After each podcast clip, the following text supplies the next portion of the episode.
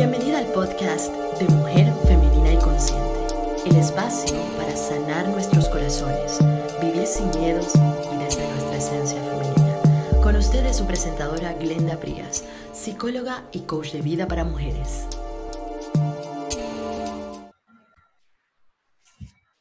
Hola, bienvenidos a este espacio creado para ti mujer. Este es el podcast de Mujer Femenina y Consciente. Aquí compartimos información enriquecedora, experiencias, ideas, conocimientos y nos abrimos a nuestras emociones. Es un espacio para reconectarnos con nuestro poder interno como mujeres. Recibimos guías de otras mujeres y también de expertos en diferentes áreas para aprender a vivir sin miedos, cambiar nuestras creencias tóxicas y aprender a conocernos más a nosotras mismas. Síguenos en YouTube en Mujer Femenina y Consciente, mi Instagram personal, Glenda Prias Coaching, y el Instagram de este podcast, podcast que es Mujer Femenina el Podcast. Hoy tenemos a una invitada que solo de mencionar su nombre trae emociones muy lindas para mí. Ella es Dinora Blackman. Dinora es psicoterapeuta y además ha sido docente por más de 20 años de su vida. Dinora es codueña de un colegio privado en el área de Panamá Oeste y tiene una clínica de atención psicológica. Dinora es una mujer que ha sabido balancear su vida como profesional, como emprendedora, tener un matrimonio saludable y ser madre de dos niñas adolescentes. Todo esto proyectando pues una tranquilidad y una comodidad. Cuando estás cerca de Dinora, uno siente como si ella te diera el espacio eh, para conectarte contigo mismo también, porque ella está tan conectada con ella que te da el espacio para que tú también lo estés. Y ella hoy nos va a regalar un poco de su sabiduría tan bonita. Hola Dinora, ¿cómo estás? Hola Glenda, no me pudiste tirar más flores porque ya la vi. ah, pero te corrijo algo. Son 30 años de ser 30. Ni me, yo me lo me quedé corta por 10. Mi primer grupo de estudiantes que estaban en séptimo, hoy son adultos cuarentones. O sea que yo pude haber sido tu estudiante. Así mismito es. Oye, gracias por estar aquí hoy con nosotras. Eh, este proyecto para mí es, eh, es bien importante y compartir todo esto eh, con todas las mujeres que están allá afuera que nos escuchan es bien importante para, para mí. Yo sé que para ti también lo es. Dinora, hoy yo quiero conversar acerca de ese balance que tú has encontrado como mujer de negocios, mujer emprendedora, eh, creativa y sobre todo con esa autenticidad y esa feminidad que se siente cuando uno está cerca de ti, porque eh, el, que te conoce y que ha estado cerca de ti, el que ha tenido ese placer, eso, es, eso, eso se siente cuando uno está cerca de ti. Es como si eh, esa tranquilidad que tú tienes automáticamente se proyecta y uno la siente acá y uno también eh, se da el permiso de estar en ese mismo espacio en el que tú estás energéticamente. Hoy voy a, hoy voy a robar un poquito de, de, esa, de, de esos tips que tienes para todas nosotras. Dinora, ¿qué significa ser mujer para ti? Bueno, gracias primeramente por tenerme aquí, eh, Glenda. Te felicito un montón. Yo sé que esto es algo que tú has venido trabajando internamente hace bastante tiempo y te felicito porque ya siento que tú misma te diste cuenta que, oye, estoy lista, voy a lanzarme. Eh, y gracias por, por tenerme de invitada. Eh, para mí ser mujer significa ser co-creadora, significa ser dadora de vida y significa que tengo ese superpoder de sentir todas mis emociones, todos mis sentimientos, o sea, un abanico amplio de sentimientos en cualquier momento y poder escoger cuál quiero sentir eh, sabiendo cuáles son las consecuencias o cuál es el impacto que yo quiero tener. Para mí eso es ser mujer. muchas veces las personas piensan que ser mujer es, ay, me, pongo florecitas en el cabello y me visto bonita. Y eso tiene su espacio, ¿verdad? Pero muchas veces las mujeres no nos damos cuenta del poder que tenemos dentro de nosotras mismas y es esa precisamente esa capacidad de poder sentir este, esta gran variedad de sentimientos. Tú, has mencionado algo bien importante, que es la parte de, sentir, de esa gama de emociones, de ese abanico de emociones que tenemos dentro de nosotros. pero pareciera que ese, ese es exactamente el punto en que, en que la mayoría de las mujeres están como huyendo de esas emociones, corriendo lejos de ese mundo emocional y realmente es allí donde está el verdadero poder. Entonces, ¿cómo, cómo podemos acercarnos a, aceptarnos más emocionalmente en vez de huir del verdadero, de, la, de la verdadera esencia que son nuestras emociones? Lo que sucede es que cuando hablamos de emociones y sentimientos, eso eh, requiere o exige cierto nivel de vulnerabilidad. Y en nuestra sociedad se nos ha dicho que ser vulnerable es peligroso porque las personas se van a aprovechar de ti. Porque pienso que no entienden bien el concepto de vulnerabilidad. Las personas piensan que si yo escribo en redes sociales toda mi vida, estoy siendo vulnerable y realmente no, simplemente estás compartiendo toda tu vida en redes sociales. Y tú sabes que yo soy una persona sumamente privada. Yo no comparto cosas de mi vida. El que quiere, el que sabe algo de mí es porque se ha acercado a conocerme. Entonces, esa no es vulnerabilidad. Vulnerabilidad para mí significa tener las agallas o tener el, la valentía para sentir lo que necesito sentir en ese momento y no tratar de enmascararlo. ¡Ay, estoy feliz! O, o, que todo es muy bonito, hay que ser positivo. No, eso, eso es un poquito ridículo. Hay que estar dispuesto a sentirlo. Ahora, cuando tú sientes esa emoción, eso no significa que lo vas a compartir con todo el mundo. Ahora que se utilizan mucho las redes sociales, por eso lo menciono tanto, no es que me voy a sentar en redes sociales a, compartir, ahora estoy enojada, ahora estoy triste, ahora estoy feliz. Ahora, no, no se trata de eso. Es acerca de tú sentirlo, reconocerlo y como que mirarlo y decir, ¿ahora qué voy a hacer con esto? ¿Cómo lo cambio? ¿Cómo lo utilizo? ¿Cuáles son las consecuencias de, mantenerme con este sentimiento? ¿Qué es lo que realmente quiero sentir? ¿Cómo lo transformo? Y eso para mí es vulnerabilidad. Es un proceso interno. No es para, hacer un espectáculo, para convencer a nadie de nada. Es un proceso interno. Sí. ¿Y, y qué consejos les puedes dar a esas mujeres que, que temen, temen ser vulnerables? Temen ser, este, que se les tome por, por, por, ventaja o que se les lastime por demostrar su vulnerabilidad. ¿Qué pueden comenzar a hacer ellas para darse el permiso? Porque es como si nos estuviéramos dando ese permiso internamente para, para ser vulnerables. ¿Cómo pueden ellas empezar a hacer esto? Lo que sucede es que según mi definición de vulnerabilidad, eso no tiene nada que ver con las personas afuera. Es un proceso que yo hago conmigo. Entonces, cuando tú eh, tienes la valentía de hacer eso, ya no te preocupa tanto el que dirán o cómo van a reaccionar o qué van a decir, porque tú estás segura de ti misma, porque tú has hecho ese trabajo. Entonces mi consejo sería, eh, no trates de empezar de abajo hacia arriba o de afuera hacia adentro, empieza con dentro de ti. Eh, alimentando tu autoestima, mejorando tu autoestima, mejorando tu amor propio, mejorando tu, tu, confianza en ti misma, porque eso es lo que te va a ayudar a ti a poder ser vulnerable sin ese eh, temor a que las personas se aprovechen o que tomen ventaja de ti, ¿verdad? Entonces, es, es esa fortaleza interna. Yo les digo muchas veces a las mujeres, eh, dura por fuera, suave por dentro, ¿ok? Eso es lo que generalmente se nos enseña. Pero lo que tú realmente necesitas es dura por dentro, suave por fuera. Y muchas me dicen, pero ¿cómo así suave por fuera? ¿Qué, ¿Qué es eso? Te estoy diciendo que tu fortaleza no es el caparazón que te pones. Tu fortaleza es lo que tú tienes adentro. ¿Me explico? Entonces, tenemos la tendencia a que me pongo esta capa, esta espada y salgo a luchar y por dentro me estoy muriendo. Eso es duro por fuera, suave por dentro, lo que la sociedad nos indica, pero no, es al revés. Yo tengo esa fortaleza y ese balance dentro de mí. Y entonces eso me permite ser suave por fuera porque no tengo eh, miedo de que las personas se vayan a aprovechar de mí. ¿Me explico? Claro. Sí, es que, es que la sociedad nos ha llenado de estas creencias totalmente dañinas que primero tú mencionaste algo importante sobre que hay que comenzar desde adentro hacia afuera y aceptarnos, pero estamos bombardeadas con esta serie de imágenes de cómo deberíamos vernos, de cómo deberíamos eh, actuar y que, y, y que ese es el modelo a seguir para todas. Entonces, cuando yo no llego a ese estándar que supuestamente me han puesto, entonces, ah, entonces quiere decir que yo no soy lo suficiente.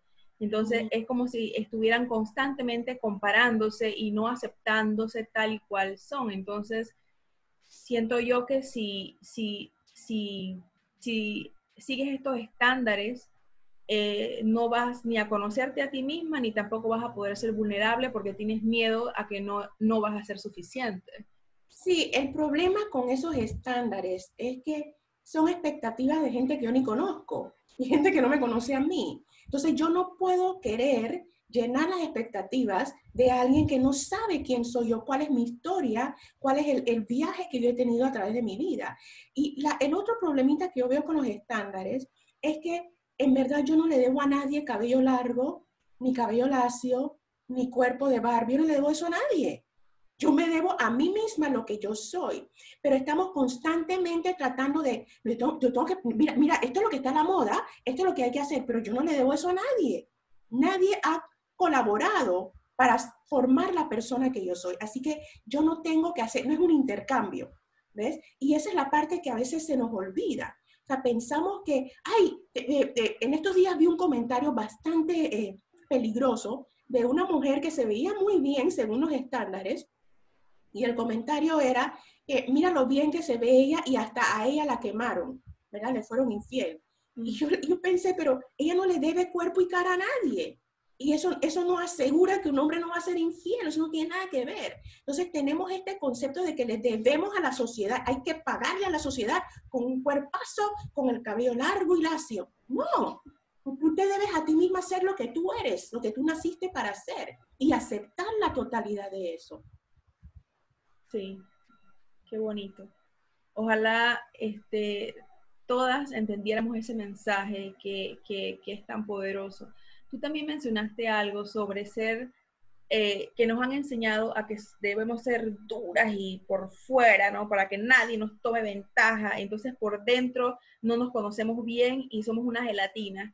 Entonces, ¿sí? Entonces, ¿cómo, cómo, se, cómo, ¿cómo se ve una mujer que por fuera es suave y por dentro es fuerte, resiliente? ¿Cómo se ve una mujer así?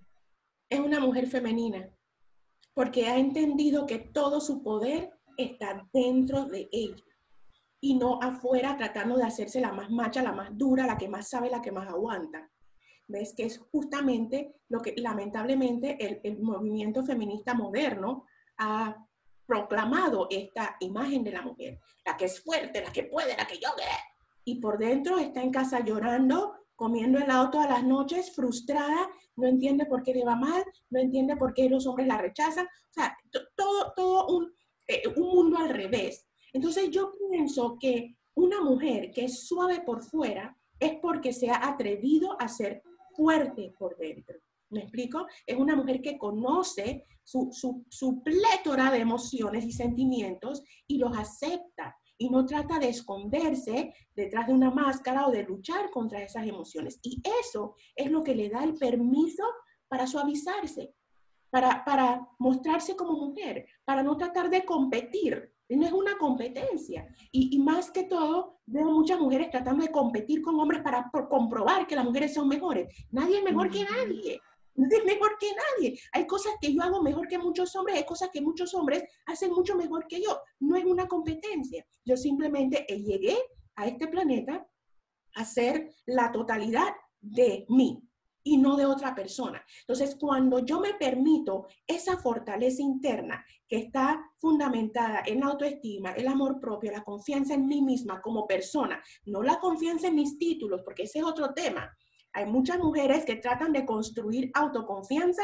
basándose en sus estudios. Eso no tiene nada que ver. Es quien tú eres como persona. Entonces, cuando yo me tomo el tiempo para desarrollar esa autoestima, para desarrollar ese amor propio, el cuidado, el autocuidado, autocompasión, que es muy importante, la humildad y esta confianza en mí misma, automáticamente yo me suavizo por fuera, porque ahí no tengo nada que comprobarle a nadie, no tengo que competir con nadie. Si tú quieres opinar eso de mí, bien por ti. O sea, yo no tengo nada que, que tratar de demostrar, no es un show. Entonces, en ese detalle consiste la capacidad de ser suave por fuera. Por fuera, yo soy una mujer dispuesta a, a, a recibir, dispuesta a, a permitir que el mundo me regale cosas bonitas. ¿Pero por qué? Porque hice el trabajo interno de fortalecer mi corazón. Sí, así es.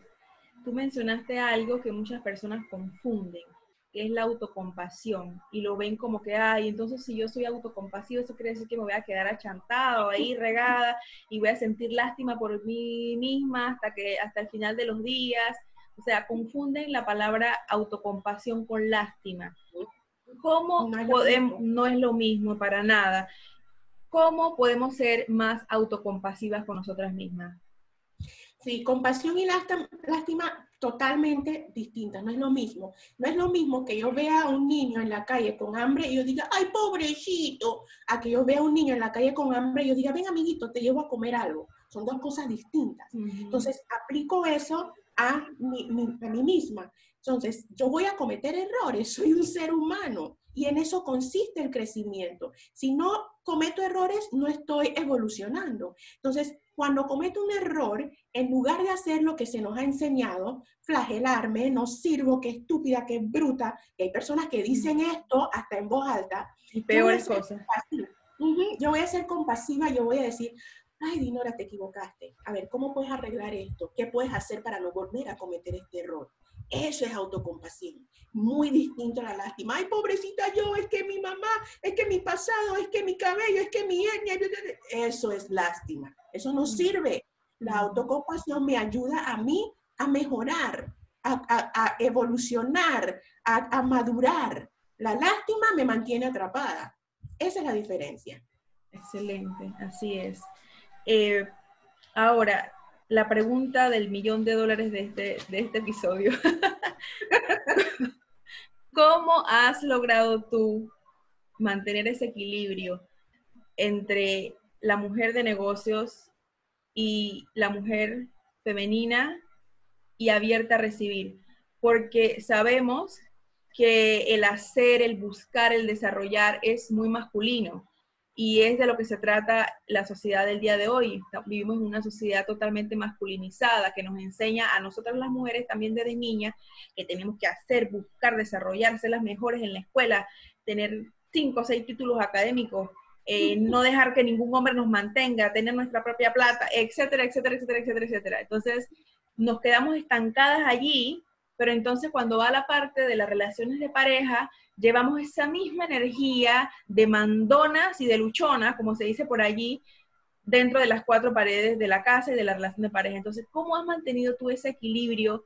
Porque en mi, a mi parecer y también por mis propias experiencias, que tú las conoces muy bien, siento que eso es un, eh, ahí hay una herida en la mayoría de las mujeres hoy en día, que no saben cómo mantener ese equilibrio. Sí, no es fácil, pero eh, yo siempre he sido rebelde desde pequeña, pero rebelde no de hacer cosas eh, para mostrar mi rebeldía, sino para trabajar dentro de mí, para demostrar que yo iba a ser diferente.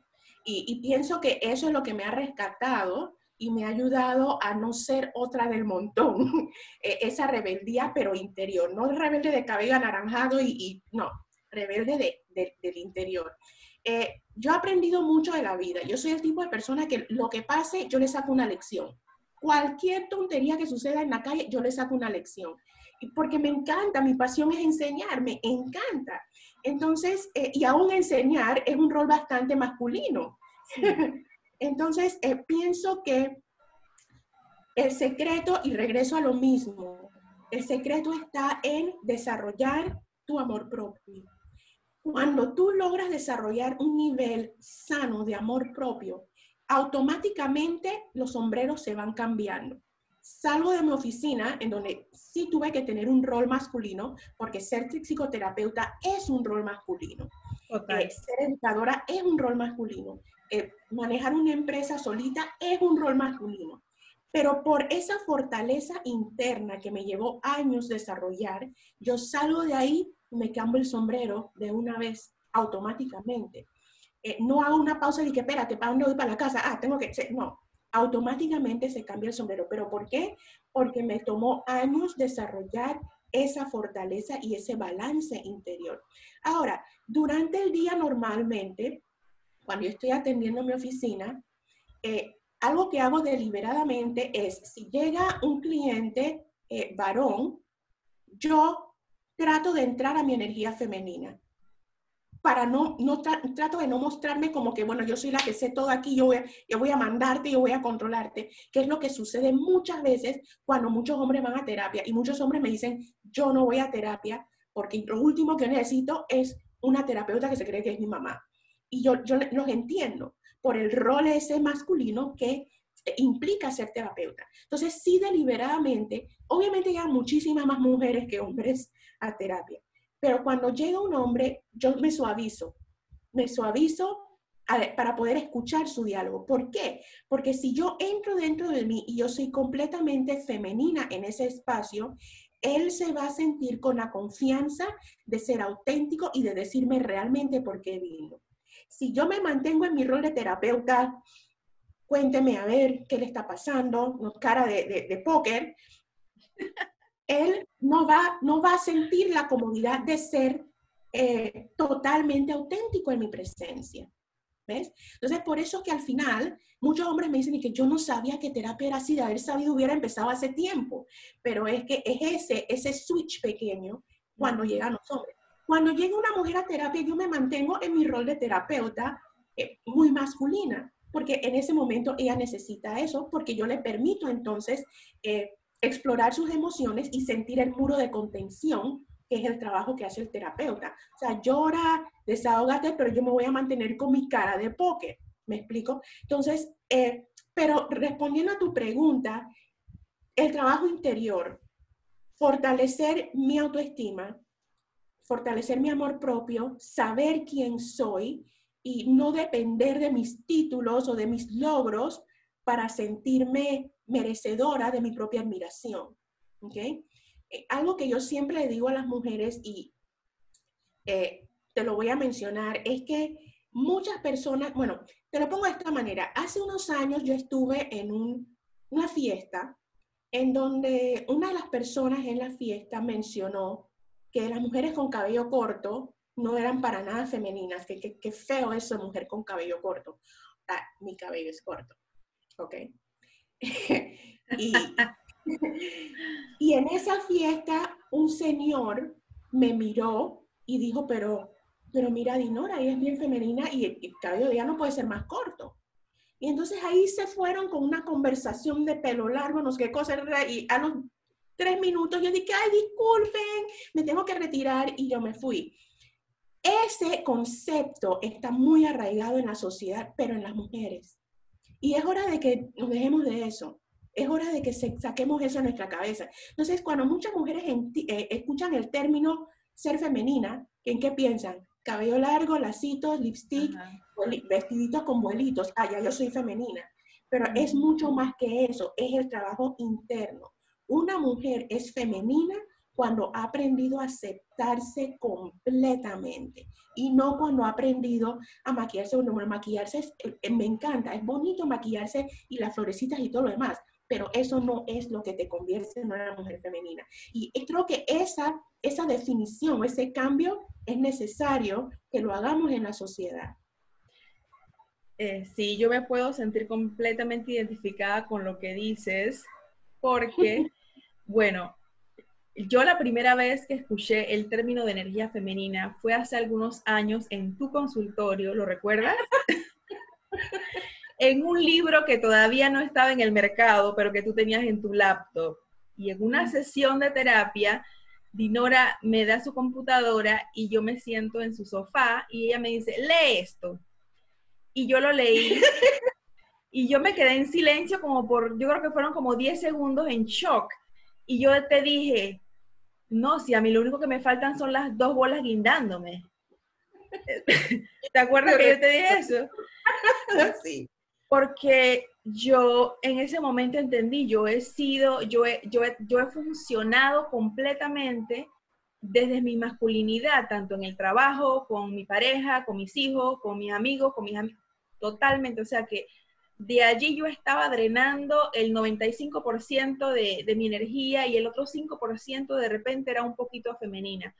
Pero yo siempre he sido de maquillarme, de ponerme ropa bonita, de adornarme, de arreglar mi cabello, de ponerme lipstick, o sea que el adorno se veía femenino pero dentro de mí estaba eh, la energía masculina funcionando y no estaba la parte femenina, eh, no estaba conectada con esa parte femenina, así que yo me puedo sentir bien identificada con lo que dices.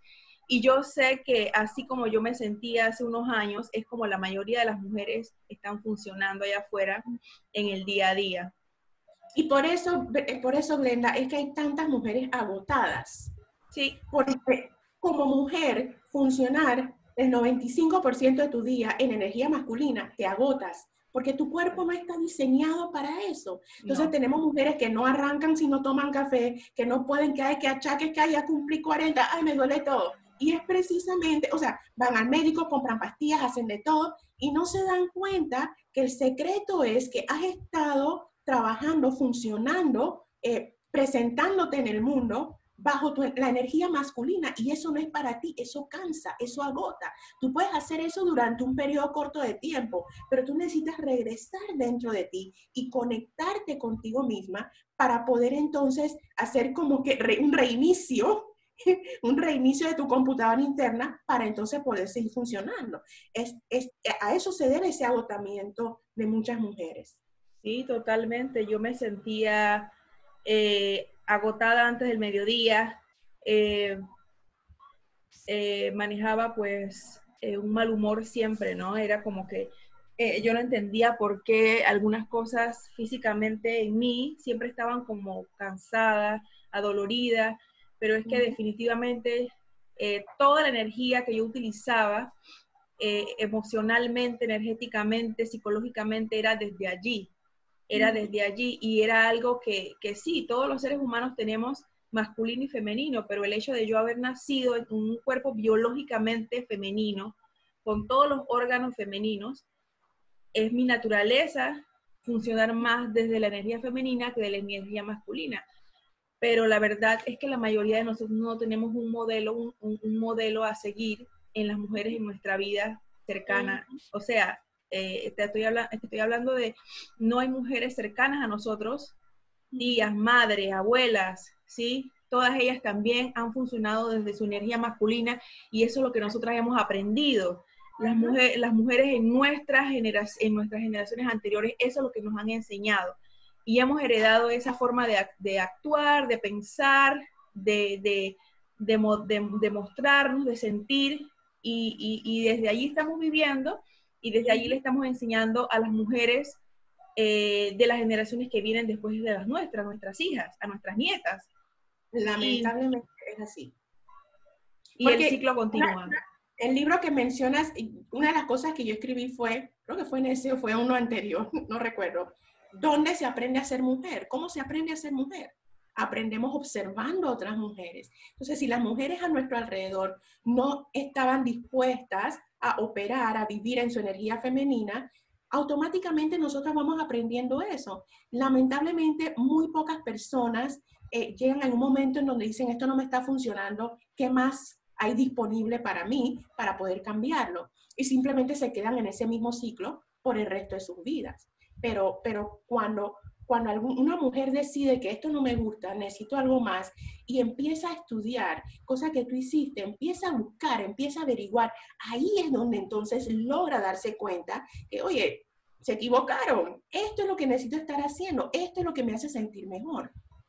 Y te digo algo, este, algo más que pasó conmigo es que sí, yo este, como, como, como, como mujer trabajando desde mi energía masculina, os era muy eficiente porque mi energía masculina en mí, en Glenda, es muy eficiente y se enfoca muchísimo. O sea, yo cuando estoy utilizando mi energía masculina puedo estar muy, pero muy enfocada y funcionar muy bien, pero es muy agotador. Pero lo que sí te puedo decir es que desde que yo me conecté más con mi parte más femenina, he sido más creativa, he, emprendido cosas que siempre temí emprender, he desarrollado cosas mucho más eh, impactantes para mí y para otras personas que desde lo que pude hacer desde mi masculinidad.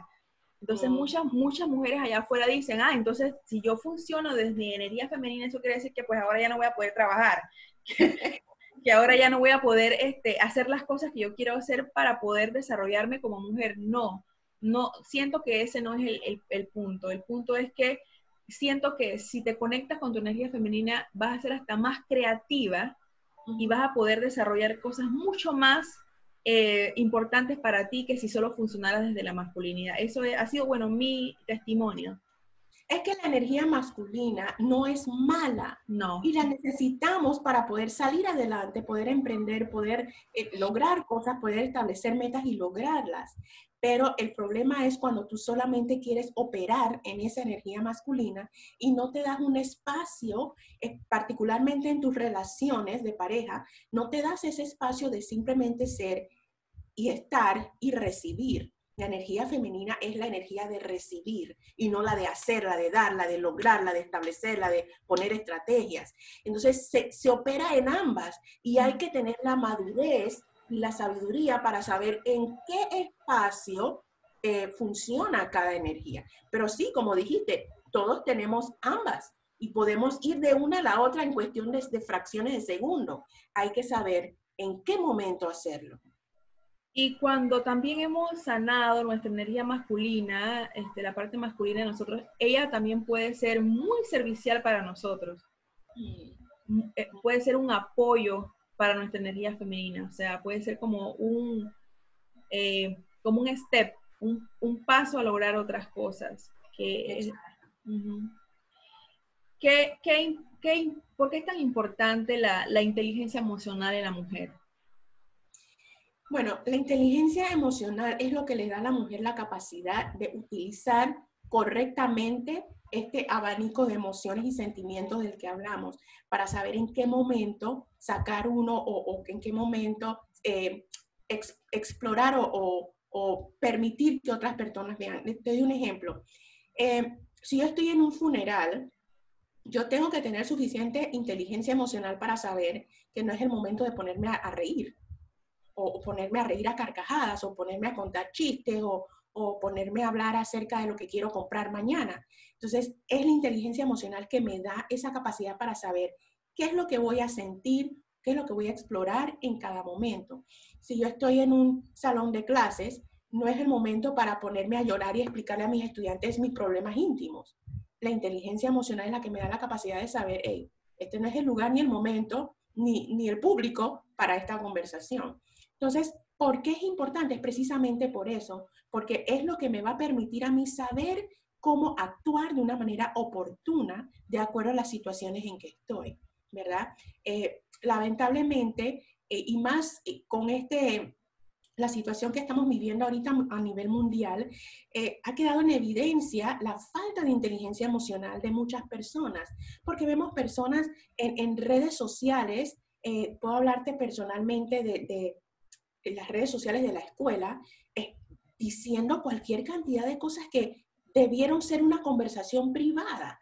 Entonces, gente que no haría eso bajo otras circunstancias, no han, porque no desarrollaron la inteligencia emocional, ahora simplemente la gente dice cosas, lanzan expresiones, lanzan acusaciones sin pensar, ¿ves? Entonces, necesito desarrollar mi inteligencia emocional para que esto no me suceda. ¿Por qué? Porque esto va a pasar pero lo que yo puse en redes sociales va a continuar, eso va a quedar ahí. Y siempre alguien, y le ha sucedido a muchos actores o personas famosas, en un momento de desliz escribieron una tontería en Twitter y 10 años más tarde alguien se lo saca y que tú dijiste esto, ¿verdad?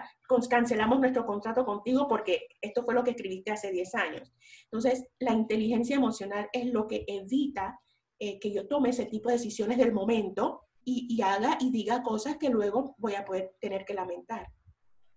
Sí, ahora que dices eso, eh, me pongo a pensar que en las redes sociales eh, veo a muchas mujeres escribiendo peleas íntimas.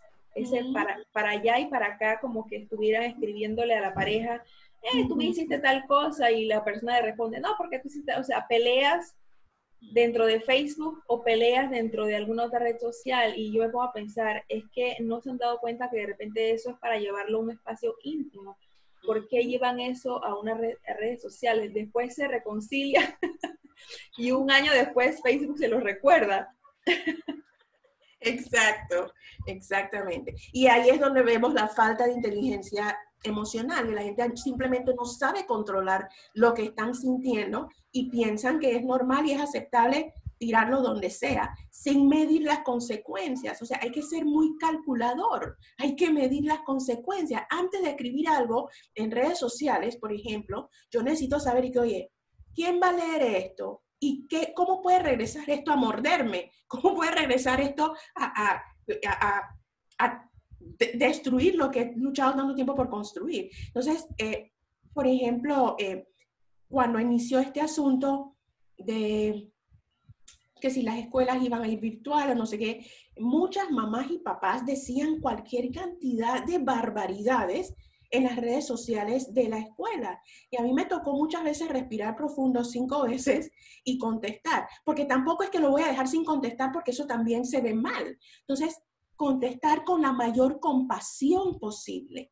Y es difícil. Pero ¿qué hacen muchas personas? Y estaba recientemente conversando con un amigo que se metió a las redes sociales de cierta, eh, no, no, quiero mencionar el nombre, pero era una persona que promovía cierto estilo de vida o cierta eh, dieta saludable y la persona se puso a insultar a todos los que le estaban en contra de él. Por ejemplo, publicó algo acerca de si, si, si, si te vas a vacunar, eres parte del problema. Y alguien dijo, que, oye, pero ¿qué tiene de malo la vacuna? Y le dijo, tú eres, tú eres parte del problema, eres un idiota si te a vacunar. Son unas cosas que, wow. Entonces, ahí es donde entra esta inteligencia emocional. La persona está en contra de lo que tú dijiste, tú no tienes que bajarte ese nivel de dime que te diré. Respira profundo y contesta de la manera más compasiva posible. Porque primero, lo que esa persona está sintiendo no tiene nada que ver contigo. Y segundo, tú no sabes realmente quién es esa persona. Y tercero, el día de mañana, eso que tú escribiste queda ahí y puede entonces convertirse en un obstáculo para que tu negocio funcione y progrese. Entonces yo pienso que es algo en, que, en lo que muchas mujeres tenemos que trabajar, nuestra inteligencia emocional, porque estamos pues eh, tomando decisiones que nos traen dolor, estamos pues tomando decisiones que no son bien pensadas, estamos explotando por la calle con cualquier persona. Eh, yo veo eso mucho por la calle también. La gente, uno le dice cualquier cosita y explotan contra tuya, como si, eh, o sea, la gente está como muy eh, explosiva y eso se ve mucho en las mujeres también. Entonces pienso que es algo en lo que tenemos que trabajar un poco más, desarrollar más nuestra inteligencia emocional, porque también se nos ha enseñado de que eso son tonterías, que eso son babosadas, que eso no es importante, que lo importante son los títulos, eh, lo académico, tener 5, 5, 5 y si eres de otro país, A, o 100, 100, 100. Y eso, ahí es donde está el verdadero poder, en los logros. Y, y sabemos que entonces mucha gente que piensa que esto es así, eh, eh, en la parte de la inteligencia emocional son bien carentes, ¿no? Sí, exactamente. Y, y, todo va conectado a lo mismo. El nivel de autoestima, de amor propio, de autocompasión, todo eso es lo que va a alimentar mi inteligencia emocional. Y ya yo sé que yo no puedo entrar a un, a un almacén y gritarle a, a, a, la vendedora porque no hay un producto que yo quiero. Pues mi autoestima evita que yo tome ese tipo de decisiones. Todo va conectado. Hermoso. Y Dinora, ¿qué consejos nos puedes dar a las mujeres para establecer metas como mujeres y llevarlas a cabo? ¿Qué consejos nos puedes dar para que nosotros podamos establecer metas saludables para nosotras y llevarlas a cabo? Sí, las metas son importantes y para poder lograr las metas hay que utilizar esa energía masculina. O sea que, nuevamente, no es algo que, ay, ahora soy mujer solo de energía femenina, no Tú necesitas esa energía masculina porque esa, esa es la energía que tiene el empuje, que tiene la fuerza, que hace estrategias para poder lograr las metas. Ahora, las metas, em, antes de empezar a establecer metas, yo pienso que hay que hacer un trabajo interno, porque muchas personas ponen metas, pero no cambiaron su forma de pensar. Y entonces no logran las metas y dicen, ah, viste, yo sabía que eso iba a pasar. No, el trabajo empieza dentro de ti, con el nivel de confianza que tú tienes en ti mismo. Entonces, digamos, por ejemplo, si yo me quiero establecer la meta de comprar una casa, ¿ok? Que es una meta que muchas personas tienen, es una meta buena. yo no puedo empezar a cuestionarme a mí misma, ay, pero, pero ¿cómo voy a hacer eso? Ay, yo no creo que voy a poder, voy a tener que comprar una casa barata, porque no, yo necesito primero trabajar en mí, saber, yo soy suficiente, yo merezco una casa bonita en una buena barriada. Y aunque ahorita mismo no cuento con los fondos, yo sé que ese dinero va a llegar y yo voy a poder conseguir esa meta. Hago ese trabajo primero y después escribo la meta. Comprar una casa eh, en tal, específicamente en tal barriada, en tal lugar, en tal provincia.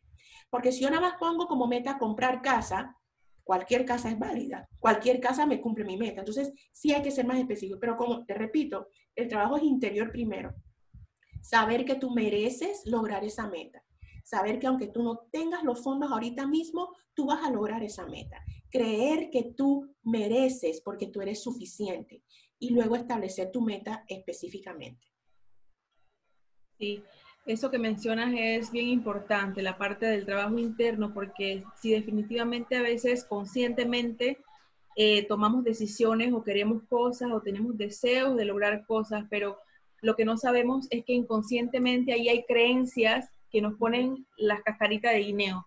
Y, y, nos ponemos a pensar, pero es por qué nunca logro eso, por qué si yo conscientemente quiero una mejor relación o una casa o algo así, esas son las metas que tengo, nunca lo logro, pero es que es lo que tú mencionaste, que, dentro de nosotros pues a veces hay creencias de las que no sabemos y tenemos que hacer ese trabajo mental primero y, ponernos a pensar em, realmente este, qué creencias hay debajo de todo, de, de, que yo no esté logrando las metas que me he propuesto, si voy por el camino que yo debo seguir. Entonces, la, eh, eh, por muy consciente que estemos de lo que deseamos este, lograr, si allí hay creencias que nos están poniendo la cascarita de guineo, eso, se va, eso se va a retrasar. Entonces, tenemos que también ponernos a pensar de que ese trabajo, este, ese trabajo personal, ese trabajo interno, ese trabajo individual es bien importante, pero pareciera como que las mujeres le tememos a mirar hacia adentro y a ver qué está pasando allí y preferimos andar por allí como en autopiloto, así como, eh, y mejor, es mejor estar allí que ver hacia adentro porque a lo mejor si veo hacia adentro me voy a asustar, va a pasar algo malo. Lo que pasa es que las personas piensan, muchas mujeres piensan, que si yo hago una pausa y yo miro hacia adentro, es porque voy a revivir todos esos traumas. Entonces no lo ven como la oportunidad de no revivir los traumas, sino reubicar mi forma de pensar, cambiar mis creencias acerca de mí misma. Entonces te dicen eso, ah, yo no quiero revivir eso, no es revivir, es cambiar la forma en que estás operando tu forma de pensar. Entonces, eh, creo que ahí está parte del secreto. Y además de eso, cuando establecemos metas, metas claras, hay que utilizar lo que le funciona a uno. Hay personas que le funcionan eh, recortar de revistas lo que quieren y pegarlo en un cuadernito o pegarlo en un, en un murito o algo así. Hay personas que les funciona escribir una lista de cosas que quieren lograr. El asunto es, el detalle es tener paciencia, porque no es que yo establezca la meta, quiero comprar una casa y dos días más tarde consigo la casa. No, toma tiempo y a veces toma bastante tiempo. Y la cantidad de tiempo que toma muchas veces tiene que ver con ese trabajo interior que yo no he, no he completado. Entonces tengo que tener paciencia de saber de que voy a lograr mis metas. Quizás no las voy a lograr mañana, quizás van a tomar 10, 15 años. Por ejemplo, yo me propuse por meta eh, hace como dos, tres meses que yo quería pesar 140 libras, porque yo soy de huesos muy pequeños y yo no puedo tener cierto peso porque me empieza a molestar los huesos. es más, la gente siempre me dice, yo no sé cómo tú no te has quebrado un hueso todavía. Mis huesos son pequeños. Y yo me propuse esa meta y yo la repetía en mi cabeza constantemente y cuando me subía a la pesa, yo no veía el número que había ahí, yo veía 140 libras. Ahora, esto no es algo que yo estaba haciendo por estética, yo lo estaba haciendo por salud, porque tengo huesos pequeños. Y hice algunos cambios y dos, tres meses más tarde me subí a la pesa y finalmente la pesa decía 140. Toma tiempo. No es que yo escribí eso y a la siguiente semana, wow, no. Y a veces las personas no están dispuestas a trabajar, que ese es otro punto. Nos falta el trabajo interno, nos falta la paciencia y nos falta el trabajo externo. ¿Ok?